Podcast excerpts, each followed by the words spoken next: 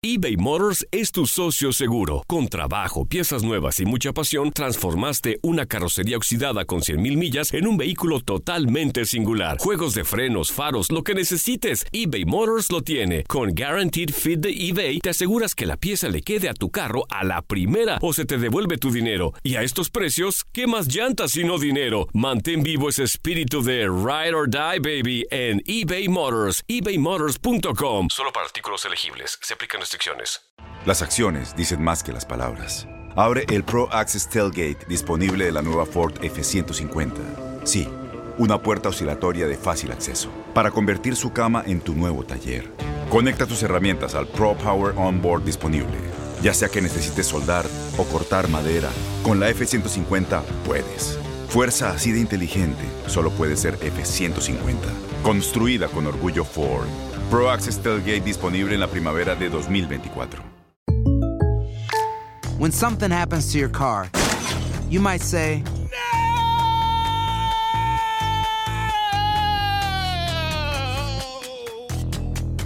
My car. but what you really need to say is something that can actually help. Like a good neighbor, State Farm is there. And just like that, State Farm is there to help you file your claim right on the State Farm mobile app. So just remember, like a good neighbor, State Farm is there. State Farm, Bloomington, Illinois. Boost Mobile tiene una gran oferta para que aproveches tu reembolso de impuestos al máximo y te mantengas conectado. Al cambiarte a Boost, recibe un 50% de descuento en tu primer mes de datos ilimitados. O, con un plan ilimitado de 40 dólares, llévate un Samsung Galaxy A15 5G por $39.99. Obtén los mejores teléfonos en las redes 5G más grandes del país. Con Boost Mobile, cambiarse es fácil. Solo visita boostmobile.com. Boost Mobile, sin miedo al éxito. Para clientes nuevos y solamente en línea, requiere AroPay. 50% de descuento en el primer mes requiere un plan de 25 dólares al mes. Aplican otras restricciones. Visita boostmobile.com para detalles. El siguiente podcast es una presentación exclusiva de Euforia On Demand. Bueno, el primer tema que queríamos eh, discutir es el tema de la presidencia del Partido Popular Democrático. Ustedes saben que eh, en el día de ayer eh, se hace una conferencia de prensa por parte del secretario general del Partido Popular, el alcalde de Isabela, eh, Charlie Delgado, y le anuncia al país que el presidente del Partido Popular Democrático, Héctor Ferrer, está convaleciendo de una cirugía, eh, la cirugía a la cual eh, se le sometió, eh, tuvo unas complicaciones con una infección que aparenta eh, haberle causado mucho dolor y hubo que tratar entonces esa complicación, se sigue tratando, sigue hospitalizado con eh, medicamentos y paliativos para el dolor y en estas circunstancias ha anunciado el secretario general que se activa eh, las disposiciones reglamentarias del Partido Popular y que asume la presidencia interinamente la representante Brenda López de Arrarás. Sobre esto, pues yo creo que se imponen varios comentarios.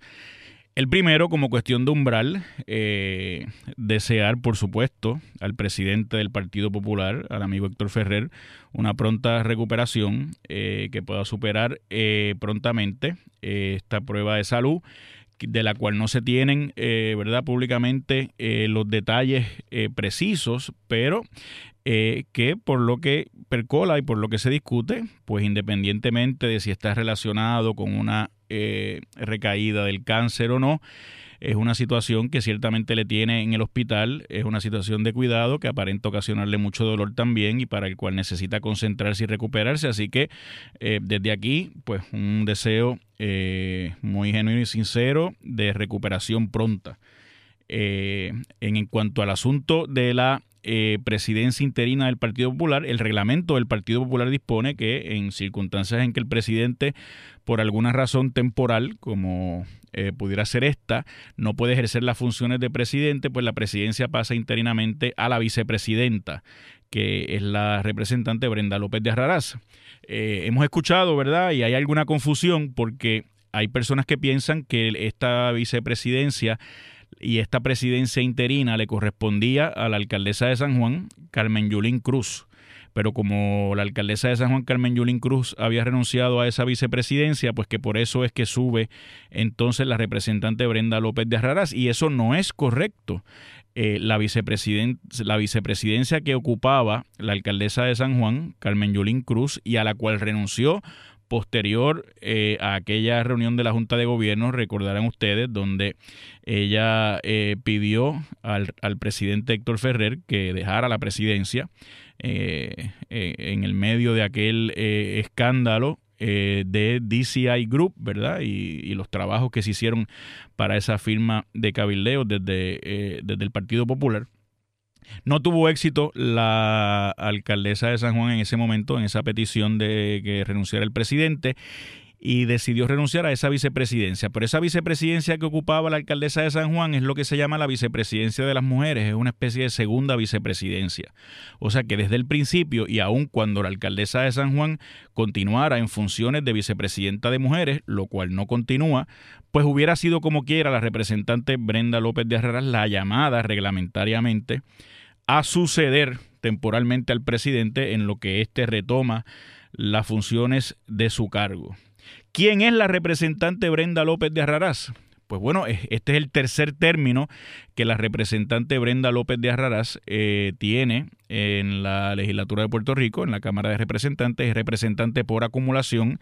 El primer, su primera elección fue en el 2008, la segunda en el 2012 y ahora en el 2016. En todas eh, ha sido electa bajo la insignia del Partido Popular Democrático, ha presidido comisiones y pertenece a las comisiones usualmente relacionadas con educación, con asuntos de la mujer, eh, con agricultura, me parece que también.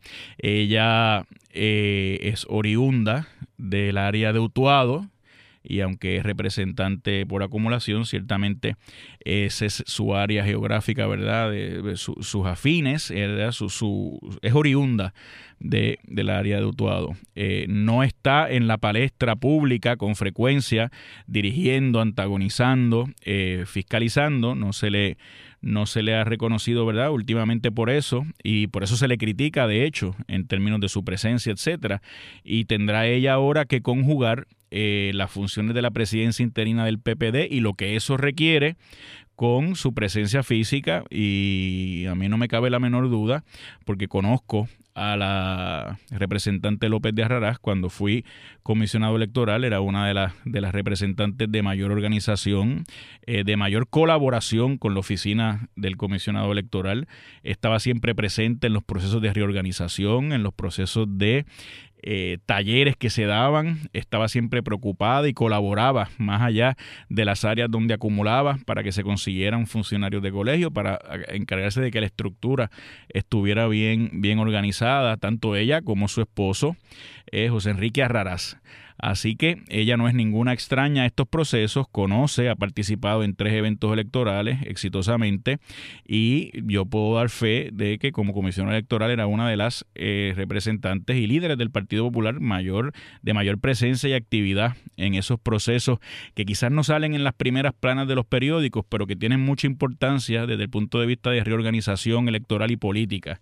Así que si el Partido Popular está enfrascado ahora en este proceso de reorganización, pues yo creo que ella eh, muy bien conoce ese proceso, ha participado, como les digo, en otros, en otros cuatrienios y le corresponderá quizá en esta coyuntura eh, afinar entonces esa proyección ya a nivel nacional de presidenta interina del Partido Popular Democrático para que proyecte eh, los asuntos importantes que a un año del huracán María, por ejemplo, en el medio de una crisis fiscal, en el medio de tantos problemas que confronta el país, esa voz del Partido Popular resuene, esa voz del Partido Popular se haga presente.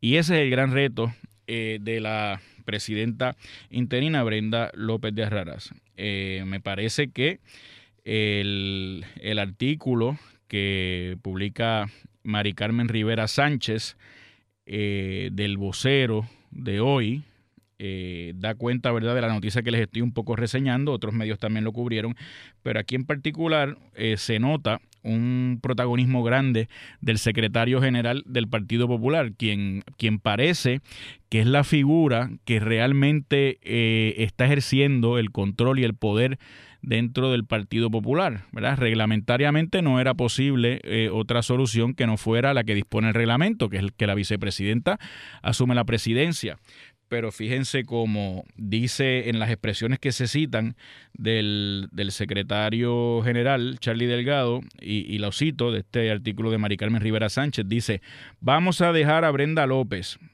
que va a estar tomando la presidencia de manera interina, ya que los procesos de reorganización continúan su ruta como se ha llevado a cabo. Entonces da la impresión que, eh, que, primero que está designando el secretario general a Brenda López como, como la presidenta interina por alguna razón que es que se le escogió a alguien, ¿verdad? Y él lo anuncia cuando realmente esa es la disposición reglamentaria, así es que opera. Y segundo, que el secretario general un poco también ya le controla la agenda al decir que ya los procesos de reorganización están encaminados y que continúan su ruta como se ha llevado a cabo. O sea que parecería ser que no tiene esa, esa amplitud de espacio la presidenta interina para desarrollar su propia su propia visión, ¿verdad?, de cómo manejar los asuntos como presidenta del partido, porque es a la que le correspondería, ¿verdad?, tomar esas decisiones. Así que yo creo que va a estar interesante. He escuchado muchas críticas en cuanto a la falta de eh, presencia de Brenda López de Herrera en los medios nacionales, en cuanto a su falta de fiscalización, eh, y en cuanto a que realmente va a ser una figura eh, para que el secretario general sea realmente el que toma las decisiones, el que gobierna, el que, el que manda en el Partido Popular y ella entonces las ejecuta. Así que le corresponderá a, ella, ¿verdad?, atender eh, esa presidencia como, como, como yo creo que corresponde hacerlo, con responsabilidad. Eh, y estaremos viendo en, en, en, el devenir de las próximas semanas eh, cómo se va desarrollando este, estos nuevos eventos en el Partido Popular democrático. En este programa decimos las cosas como son. En WKAQ se abre el aula del profesor Ángel Rosa. Conoce de primera mano cómo se bate el cobre en la política. Las cosas como son. Profesor Ángel Rosa en WKAQ.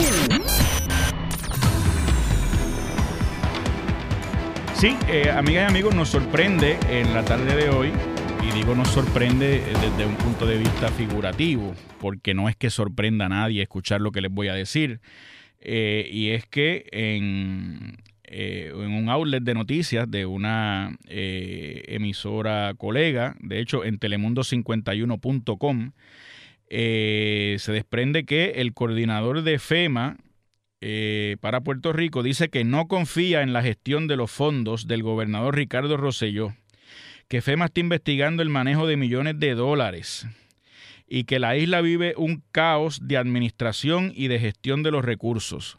O sea que vemos cómo el coordinador de FEMA se une a las, a las expresiones del presidente Trump en cuanto a su eh, evaluación de cómo administra el gobierno de Puerto Rico los recursos y, y, de hecho para lo negativo, ¿verdad? Es una, es una evaluación negativa que hace el, coordinador de FEMA que se une también a la que hace Donald Trump en cuanto a su desconfianza de cómo el gobierno de Puerto Rico maneja eh, e, ese dinero que, el, gobierno federal asigna a Puerto Rico, que es una constante, ¿verdad?, en este, en este proceso que yo espero que de algún modo se atienda con la seriedad que amerita, porque parece que ha percolado por todo el sistema eh, de Estados Unidos, ya no solamente por la visión del presidente Donald Trump, que mucha gente eh, pues despacha el tema como que simplemente es una persona que está desquiciada, que yo creo que lo está, pero que 2 más 2 es 4, aunque lo diga un loco. Y entonces aquí tenemos el coordinador de FEMA que también hace expresiones eh, negativas sobre la manera en que Puerto Rico maneja estos fondos eh, que FEMA ha asignado. Y me parece que esto debemos unirnos, unirlo al papelón que ha hecho el secretario de Estado de Puerto Rico, Luis Gerardo Rivera Marín, que eh, no solamente ha ido a una actividad del presidente Donald Trump del mes de la herencia hispana, y allí eh, se ha subido a la tarima sin que nadie lo invitara. Y el presidente ha tenido que decir, pero Luis Gerardo Rivera Marín, no, no era para que te subieras a la tarima, pero ya que te subiste, pues que suban los otros que están aquí también, sino que además ha tenido que aguantar y ha soportado el secretario de Estado eh, la humillación de que se le llame al gobierno de Puerto Rico el gobierno más corrupto que ha tenido eh, jurisdicción de Estados Unidos o que tiene jurisdicción, cualquier jurisdicción de Estados Unidos, que se ponga en tela de juicio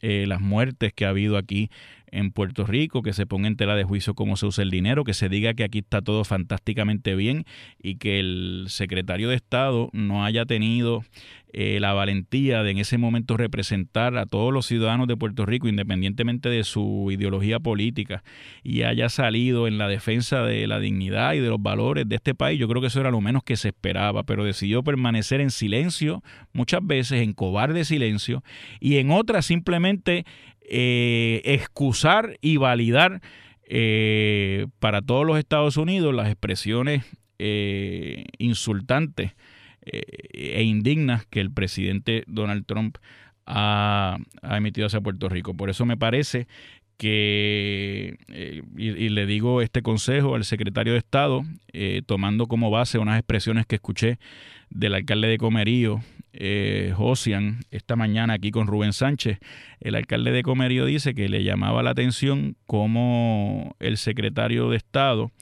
es muy proligo, eh, prolífico, es, se le da muy fácil estar en actividades político-partidistas, endosando a candidatos republicanos, añado yo, eh, politiqueando a favor de la estadidad eh, para Puerto Rico constantemente cuando no es un funcionario electo, es un funcionario de gabinete que responde al gobernador.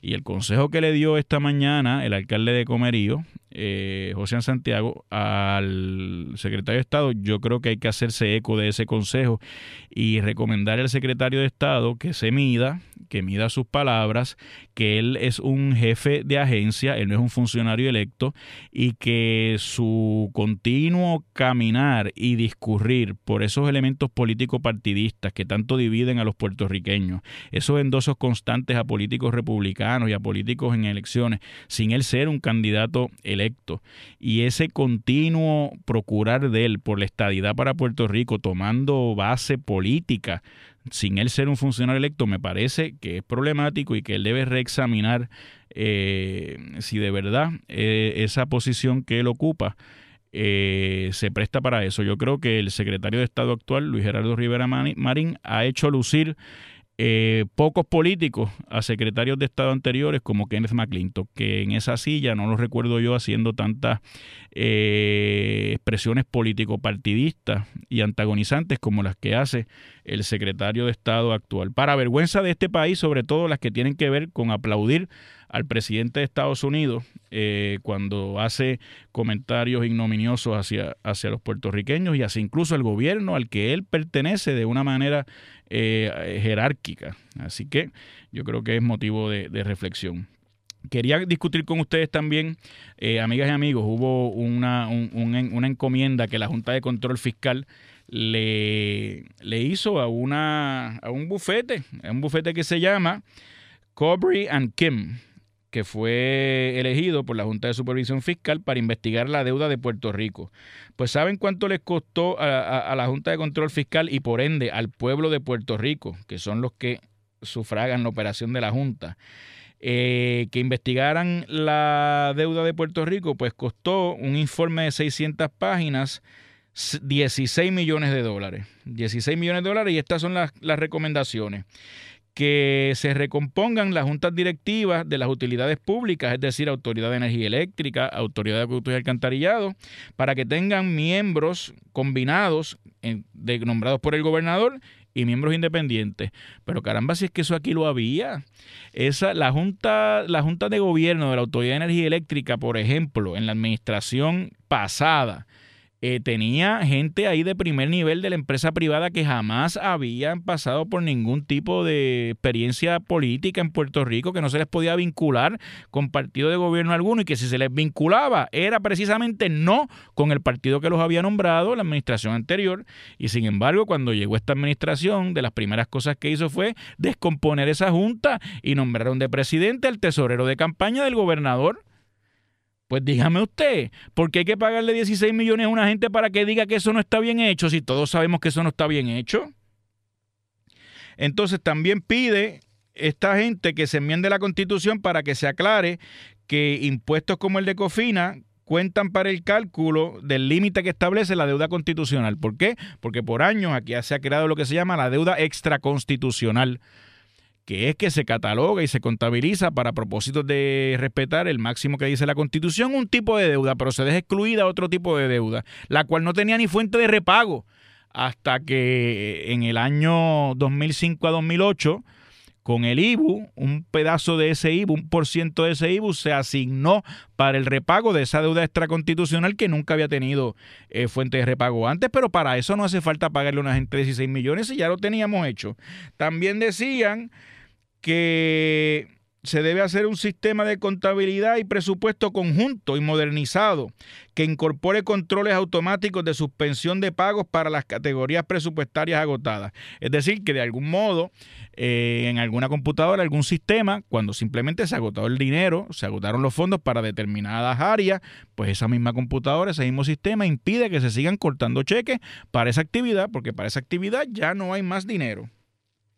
En fin, que la Junta de Control Fiscal ha comisionado un estudio eh, al costo de 16 millones de dólares para un poco repetirnos a los puertorriqueños lo que ya nosotros sabemos para un poco decirle a la Junta lo que la Junta sabe que hay que hacer y para que un poco el gobierno escuche lo que el gobierno ya sabe hace tiempo que tiene que hacer y de hecho que, parte de estas cosas se han intentado en el pasado. Lo que pasa es que el, desenfreno político partidista del que a veces somos presos eh, como país nos ha llevado a que eh, decisiones que se toman para el mejor interés de los puertorriqueños y de sus instituciones se revierten en administraciones posteriores, como pasó aquí con el tema de los miembros de la Junta de Directores de la Autoridad de Energía Eléctrica, por ejemplo. Así que yo lo que pienso es que, y lo que espero, que a la luz de estas recomendaciones, que no es que se ha descubierto eh, un río caudaloso en el país que no se conocía, que no es que se han descubierto yacimientos eh, de petróleo, ni tampoco unas minas de oro, sino que son asuntos que ya nosotros sabíamos y que se han intentado. Es un poco darle seriedad a las instituciones de gobierno. Es un poco eh, poder tener un sentido de responsabilidad hacia el futuro cuando se toman decisiones. Para eso, a mi humilde juicio, no hacía falta que se comisionara eh, ningún tipo de estudio, mucho menos el costo de 16 millones, que es lo que le ha costado al pueblo de Puerto Rico que nos recuerden lo que ya nosotros sabemos desde hace mucho tiempo. Pero así son las cosas en, este país, así son las cosas eh, en Puerto Rico y vamos entonces a esperar que podamos al menos sacar provecho de estas recomendaciones de cara al futuro. El pasado podcast fue una presentación exclusiva de Euphoria On Demand. Para escuchar otros episodios de este y otros podcasts, visítanos en euphoriaondemand.com. Boost Mobile tiene una gran oferta para que aproveches tu reembolso de impuestos al máximo y te mantengas conectado. Al cambiarte a Boost, recibe un 50% de descuento en tu primer mes de datos ilimitados. O, con un plan ilimitado de 40 dólares, llévate un Samsung Galaxy A15 5G por $39.99. Obtén los mejores teléfonos en las redes 5G grandes del país. Con Boost Mobile, cambiarse es fácil. Solo visita boostmobile.com. Boost Mobile, sin miedo al éxito. Para clientes nuevos y solamente en línea, requiere AroPay. 50% de descuento en el primer mes requiere un plan de 25 dólares al mes. Aplican otras restricciones. Visita boostmobile.com para detalles. Este abril te invitamos a nuestra feria virtual Univisión Contigo rumbo a la universidad. Conéctate virtualmente con representantes de colegios y universidades en la costa este, desde Nueva York a Florida. Aprende sobre ayuda financiera, becas y otros recursos para continuar tu educación. Regístrate para asistir y para la oportunidad de ganar una tableta. Te esperamos en Univisión Contigo rumbo a la universidad del 3 al 9 de abril. Regístrate ya en univision.com diagonal universidad. ¿Te preocupas por tu familia? Entonces, ¿por qué darles solo huevos ordinarios cuando pueden disfrutar de lo mejor? Eggland's Best, los únicos huevos con ese delicioso sabor fresco de granja, además de la mejor nutrición, como 6 veces más vitamina D, 10 veces más vitamina E y 25% menos de grasa saturada que los huevos regulares, además de muchos otros nutrientes importantes. Así que, dales los mejores huevos. Eggland's Best, mejor sabor, mejor nutrición, mejores huevos. ¿No te encantaría tener 100 dólares extra en tu bolsillo? Haz que un experto bilingüe de TurboTax declare tus impuestos para el 31 de marzo y obtén 100 dólares de vuelta al instante. Porque no importa cuáles hayan sido tus logros del año pasado, TurboTax hace que cuenten Obtén 100 dólares de vuelta y tus impuestos con 100% de precisión, solo con Intuit TurboTax. Debes declarar para el 31 de marzo. Crédito solo aplicable al costo de la presentación federal con TurboTax Full Service. Oferta sujeta a cambios o cancelación en cualquier momento.